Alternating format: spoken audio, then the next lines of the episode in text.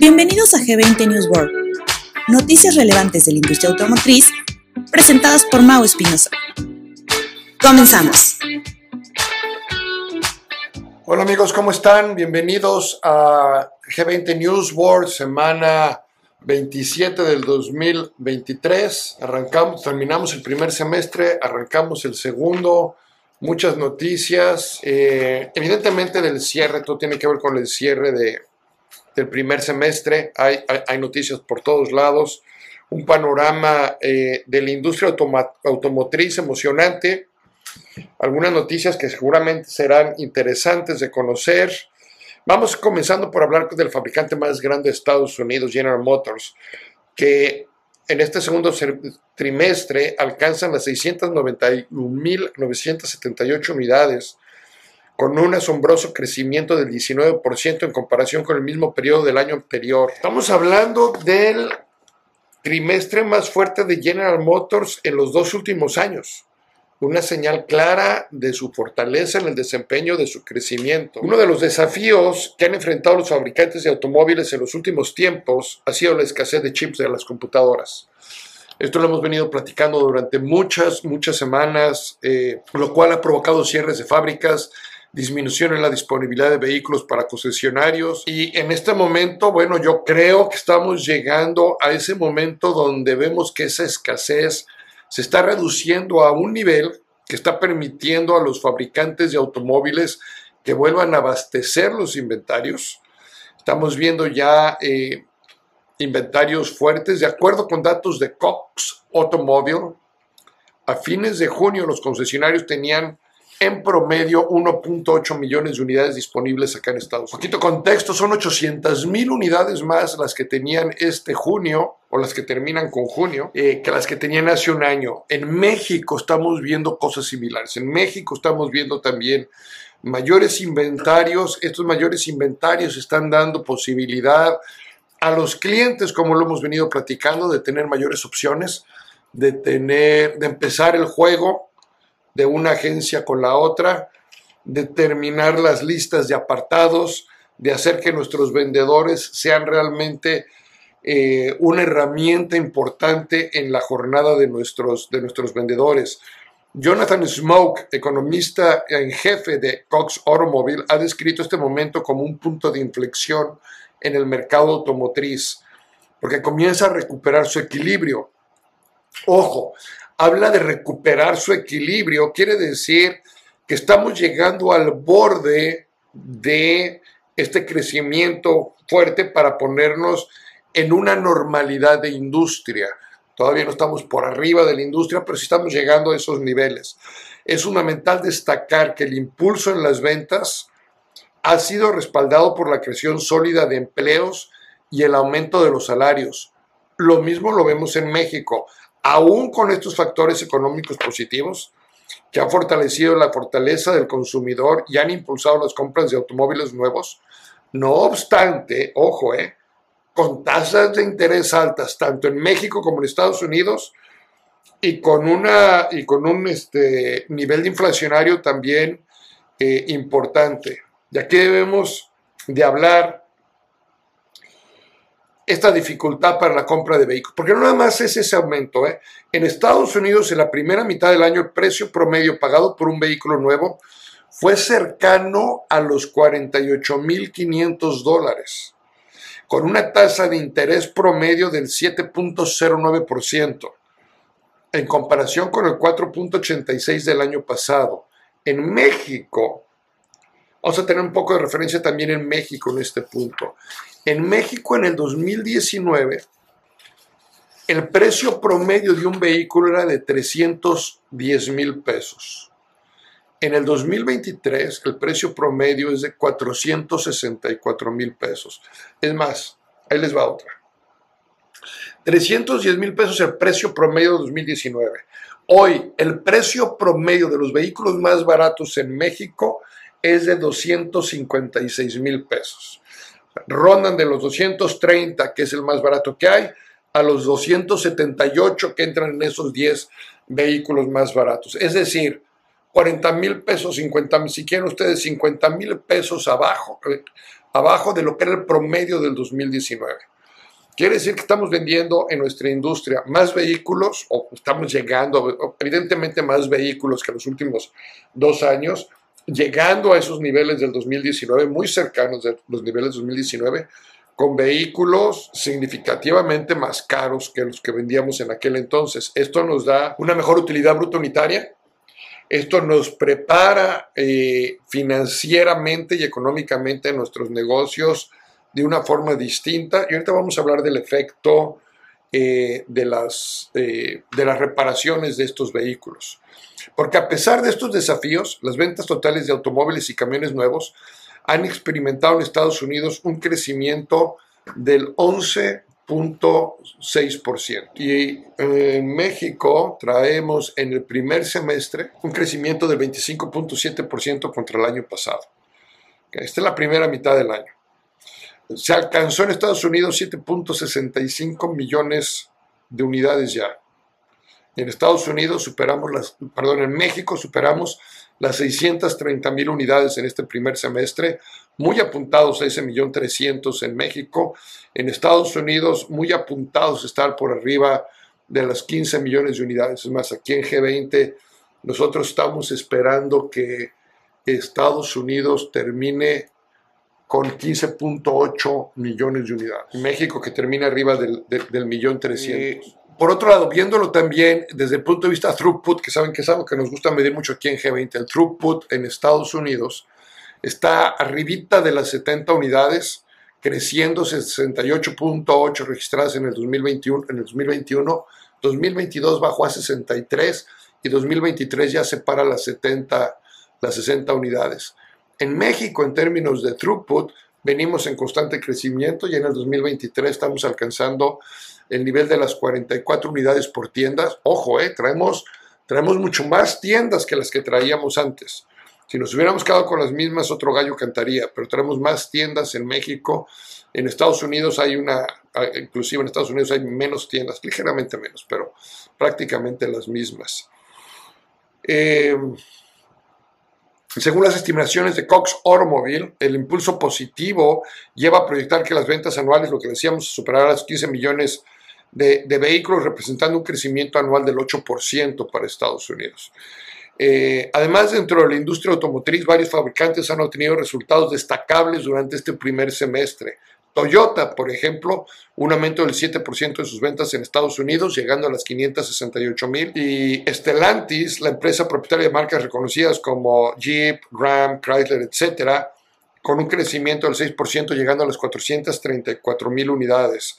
Honda, que anteriormente se vio afectada por la escasez de chips, ha logrado una recuperación notable con un increíble aumento del 45% en ventas. Durante el segundo trimestre lograron vender 347.025 vehículos. Honda y Kia, los fabricantes subcoreanos, han demostrado su fortaleza en el mercado, ya logrando más de 210.000 unidades en este primer semestre con aumentos del 14 y el 15% respectivamente. En México también traemos crecimiento, los vamos a hablar seguramente por marca la, la próxima semana. En vehículos eléctricos, ojo, vehículos eléctricos continúa siendo el año de mayor crecimiento en la industria automotriz. Rivian, vamos a empezar con Rivian. Reconocido fabricante de camionetas pick-up por utilities, un 59% más en entregas del segundo trimestre llegando a las 12.640 unidades. Por su parte, Tesla, Tesla sigue creciendo y Tesla todavía tiene un 83% de crecimiento. Las estimaciones de Cox indican que se han vendido más de medio millón de vehículos eléctricos en Estados Unidos durante los primeros seis meses. Además, se proyecta que superará el millón de vehículos eléctricos en el 2023 estableciendo un nuevo récord. Si llega al millón de vehículos, estamos hablando que va a estar pues todavía eh, por ahí del 7%, si llegamos a 15 millones de unidades, pero un millón, un, un millón de vehículos eléctricos en Estados Unidos este año. Durante el mercado de vehículos eléctricos, eh, Tesla sigue siendo una fuerza dominante. Ha vendido más de 161 mil automóviles eléctricos durante el, segundo, el segundo trimestre, nada más durante el segundo trimestre. Otros fabricantes también están logrando avances significativos en el ámbito de los vehículos eléctricos como Ford, que ofrece tres modelos totalmente eléctricos y pronto dará a conocer sus cifras de ventas trimestrales. El segundo trimestre de este año ha sido un periodo emocionante para la industria automotriz, ya que las ventas de automóviles nuevos han experimentado una sólida recuperación. Siguen, siguen los desafíos como las tasas de interés altas, precios elevados, eh, impulso positivo y avances en la reducción de la escasez de chips nos permite anticipar que va a haber un segundo semestre todavía interesante. La industria automotriz en México experimenta otro crecimiento significativo en junio de 2023, un 25.7% en comparación con el mismo mes del año anterior, y estos son datos proporcionados por el INEGI. Las ventas de vehículos alcanzaron las 113.553 unidades, y el mes también tiene un crecimiento del 6.3% en relación al mes de mayo.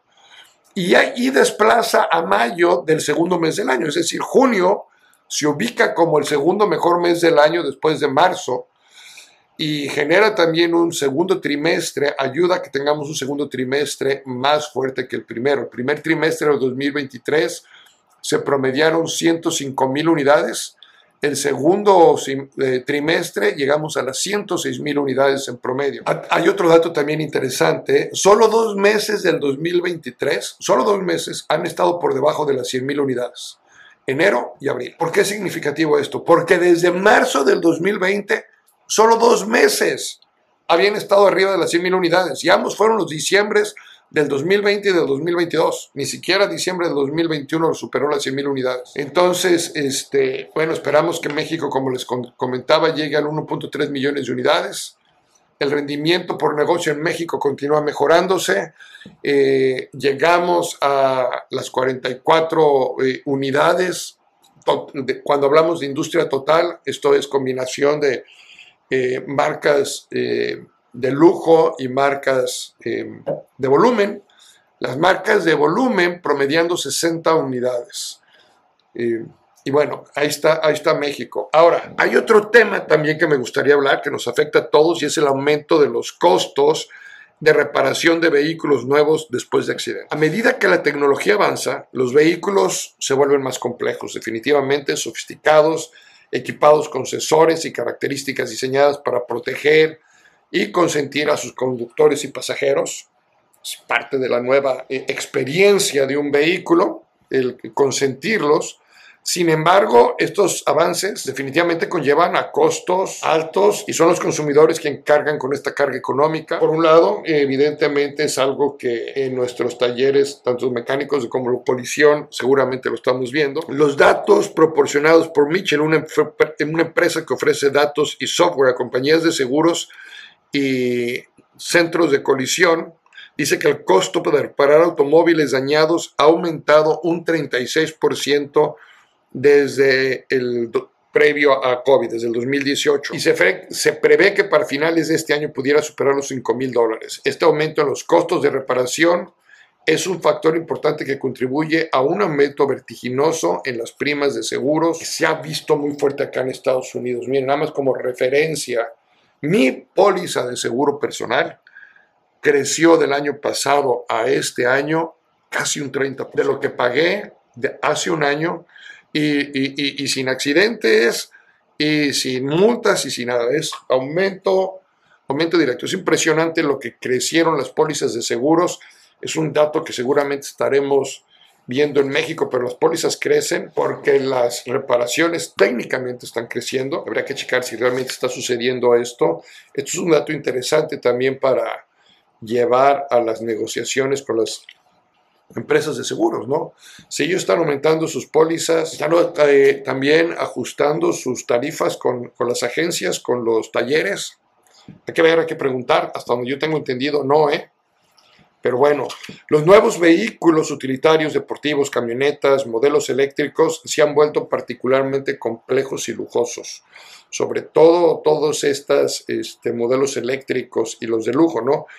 Las aseguradoras son responsables de una parte significativa de estos costos, lo que lleva a aumentar sus tarifas. Técnicamente, estos materiales diseñados para deformarse en un choque y proteger a peatones pasajeros pueden ser difíciles o imposibles de reparar, por lo cual hay que generar, generar nuevos. La reparación de automóviles y camionetas o camiones eléctricos presenta un desafío adicional, así lo menciona Mitchell. Estos vehículos tienen partes y estructuras diferentes en comparación con los automóviles tradicionales de gasolina y muchos mecánicos hoy en día, y esto, es una de las grandes ventajas que a lo mejor podemos tener como marca, porque muchos mecánicos en centros de colisión realmente no están capacitados para trabajar con este tipo de vehículos. Aquí hay una historia de un cliente, el nombre es irrelevante, tenía una camioneta Rivian y después de ser chocado por un Lexus, la camioneta sufrió un daño que parecía ser menor. Bueno, la, asegurador, la aseguradora del otro conductor inicialmente ofreció 1.600 dólares para reparar. ¿Saben cuánto fue el costo real? El costo real fue de 42 mil dólares, la mitad de lo que vale la camioneta. Y esto se dio principalmente a que el pan elegante de la parte trasera de la camioneta, donde vienen muchas de las componentes, pues fue el que quedó deshecho. Entonces, repararlo, repintarlo, eh, cadenó toda una serie de reparaciones, hizo que prácticamente el vehículo costara la reparación costara la mitad del costo. Pónganse a pensar ustedes en eso. Entonces son de las cosas que vamos a ver de repente cuando hay colisión con estos vehículos eléctricos. Están tan interconectados todas las partes del vehículo que, caray, puede ser que por ahí tengamos algunos asuntos. Los vehículos eléctricos, dice, es inherentemente más cara en promedio que la reparación de vehículos de gasolina. Sin embargo, un análisis más detallado de los reclamos y los datos de reparación revela que los costos no son significativamente más altos. Son alrededor de 800 dólares más. Entonces se están acercando. Esto en vehículos eléctricos que no sean Tesla. Ojo, ¿eh? los de Tesla, esos sí son más caros. Esos son más caros. Es importante destacar que los costos de reparación están aumentando, los vehículos eh, nuevos ofrecen beneficios significativos en comparación con los vehículos más antiguos, están diseñados para absorber fuerzas de impacto, etcétera, etcétera. Bueno, pues este, eh, ahí está, dice, todos los vehículos de gasolina en las próximas décadas, empresas como BMW, Ford y General Motors están implementando estrategias para simplificar las reparaciones y reducir los costos. BMW ha equipado sus vehículos eléctricos con sensores que proporcionen datos sobre la dirección e intensidad de la fuerza del impacto, lo que va a ayudar a los técnicos a identificar qué módulos de las baterías se deben de reemplazar. Ford ha diseñado su Mustang March E para que los concesionarios puedan reemplazar una bandeja de batería dañada y transferir todos los componentes de una bandeja nueva a otra. General Motors, por otro lado, está desarrollando un proceso que permitirá a los concesionarios reparar y reemplazar paquetes de baterías dañados, incluidos módulos de baterías. En conclusión, en este tema, el aumento de costos de reparación de vehículos nuevos después de accidentes es una preocupación importante para los consumidores. Desde luego, eh, es importante reconocer que los vehículos ofrecen más cosas. Lo que es importante aquí también es en nuestras concesionarias, cómo estamos trabajando con este tipo de información, tanto en el área de ventas como en el área de postventa. Eh, definitivamente, entre más vehículos circulen, por muy inteligentes que sea, vamos a seguir viendo eh, accidentes. Eh, la parte de colisión no se va a acabar. La parte de mecánica va a cambiar, a ser un poco más de tecnología. Y bueno, ahí hay y allá hay mucha parte que todavía nos hace falta por aprender. Lo que sí es cierto es que están subiendo, lo que sí es cierto es que las aseguradoras están aumentando el costo de los, de los seguros al consumidor y habrá que ver si eso está también traduciéndose en mejores tarifas en las concesionarias porque son vehículos definitivamente que requieren un, un, un, detalle, un conocimiento, una especialización en el producto que hoy en día no cualquier eh, taller mecánico de colisión no experto en los vehículos pueda, pueda realmente reparar con, yo creo que con la ética que se debe, no estoy diciendo que no lo hagan, que no lo hagan lo mejor que pueden, pero bueno, este, yo personalmente yo no llevaría mi vehículo. Vamos a, vamos a resumir todo esto porque, eh, porque es interesante, ¿no? Eh, lo que ha sucedido esta semana. En primer lugar, Impresionante el crecimiento de las ventas de vehículos nuevos en Estados Unidos, la demanda acumulada de los consumidores y los niveles, mejorando los inventarios. Eh, seguimos viendo esta recuperación de la industria después de esta grave escasez de chips y el impacto de la pandemia. Entonces, en junio, ¿qué fue lo que vimos? Fue un aumento, fue un aumento del 21%, alcanzando un total de 1.38 millones de unidades. Este sólido desempeño se debe tanto al volumen de minorista o de, o de retail de 1. casi el 1.1 millones de unidades, como las flotas que representó casi las 300 mil unidades. Entonces, este, eh, importante. La tasa de desventaja ajustada económicamente y anualizada, o sea, las, perdón, es la, es la, tasa de ventas ajustada, lo que quise decir, para junio, entonces pone que el año pueda terminar en las 15.8 millones de unidades. Esto está ya en, el, en lo más alto que se estaba esperando, el sólido primer semestre, hay más unidades en los inventarios, todo apunta a que el segundo semestre sea más fuerte que el primer semestre, incluyendo, ojo, eh, incluyendo tres puntos importantes que quiero destacar. Uno, que la inflación no va a bajar. Uno. Dos, que las tasas de interés tampoco van a bajar radicalmente. Y tres, que los precios de los vehículos tampoco van a bajar. Entonces, si estas tres cosas no van a pasar y aún así, aún así, vamos a tener mayores ventas, quiere decir que estamos viviendo eh, un momento muy importante, en, no nomás en la recuperación de la industria, sino en la recuperación general del disponible que se tiene.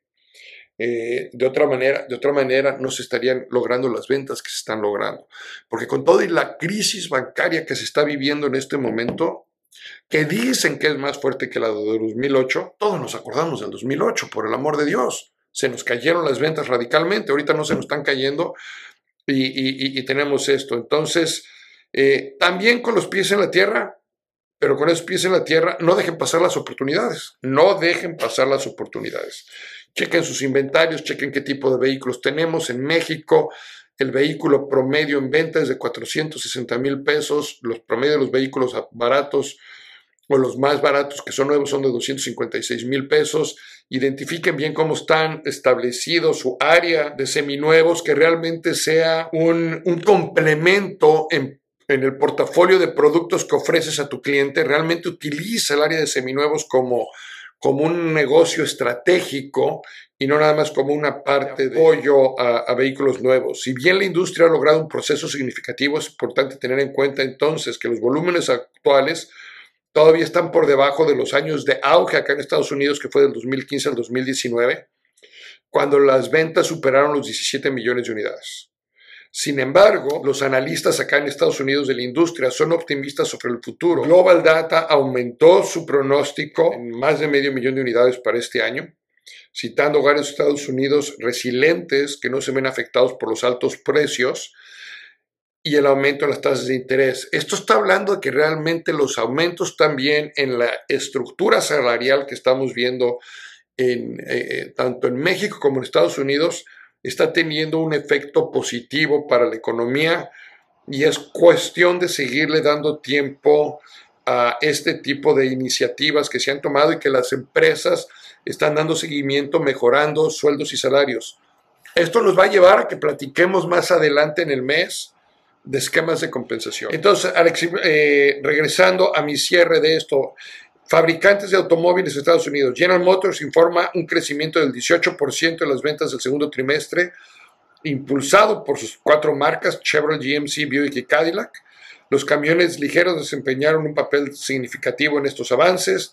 Toyota Motor Company también experimenta un aumento en las ventas de un 15% en junio, entre sus modelos destacados está el Camry, el Corolla y la RAV4, Highlander, Tundra. Ford registra un crecimiento del 9,9% en las entregas del segundo semestre, impulsado eh, por un aumento del 26% en las ventas de sus pickups.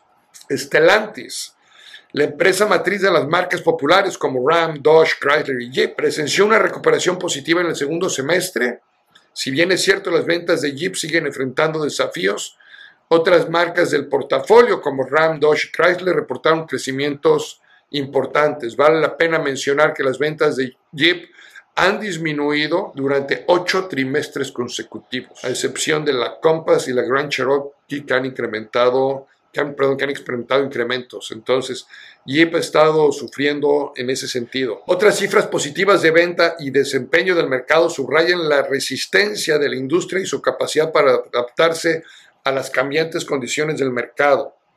A medida que los fabricantes de automóviles continúan aumentando su producción, porque no se ve que la vayan a, a bajar, los niveles de inventario siguen subiendo, anticipamos mayor crecimiento, un mercado, una vez más, ya no va a crecer, pero tampoco van a bajar ni la inflación, ni las tasas de interés, ni los precios. Se va a mantener estable. Eh, esto nos lleva a tener más orden en, nuestras, en nuestros equipos de venta. Es importante reconocer los posibles desafíos que se avecinan. Tasas de interés que se mantengan ahí, no creo que suban. Preocupaciones sobre la eh, adaptabilidad que podrían afectar demanda en la segunda mitad del año, hay, hay esa posibilidad de, que sí haya productos, pero no los productos que estamos esperando. Va a llegar también un momento en que este, pudieran salir los vehículos no a tiempo, los modelos 2024. Eh, en fin, al final del camino, la industria automotriz está inventando un notable repunte con el aumento de sus vehículos nuevos, el desempeño, el desempeño del mercado. Y si seguimos por este camino, vamos a ver cierres de año muy buenos. Y eso nos invita a replantear nuestros presupuestos, hay que analizar nuestras marcas, hay que analizar nuestros mercados, hay que analizar nuestros inventarios, hay que analizar nuestros pedidos, hay que analizar nuestros esquemas de compensación, cómo estamos motivando tanto al equipo como al mercado, nuestros eh, planes de marketing, muy importante nuestros planes de marketing. Junten a su equipo, volteen a ver el segundo semestre con ojos distintos. Eh, y ajustemos lo que se tiene que ajustar una vez más. Hay marcas, una, una cosa es que está creciendo la industria, y otra cosa es que estén creciendo todas las marcas. Y otra cosa es que estén creciendo las marcas al mismo ritmo todas ellas. Hay marcas que están creciendo al 40, 50, 70%, hay marcas que están creciendo al 12% y hay marcas que no están creciendo. Entonces el hecho que veamos un crecimiento de la industria del 26% no está aplicando a todas las marcas en términos generales. Pero si tenemos inventario, ojo, eh, si tenemos inventario, nuestra agencia puede estar respondiendo ante un mercado que está comprando. Y esa es la gran señal que deben dar a su, a su equipo de ventas. El mercado está comprando unidades. ¿Hasta dónde estamos capitalizando en nuestras agencias esa oportunidad? Muchas gracias, que tengan una excelente semana y nos escuchamos pronto. Todos los comentarios que quieran hacerme llegar se los agradeceré mucho. Un abrazo, hasta luego. Pierdas el próximo episodio de G20 New World, todos los lunes.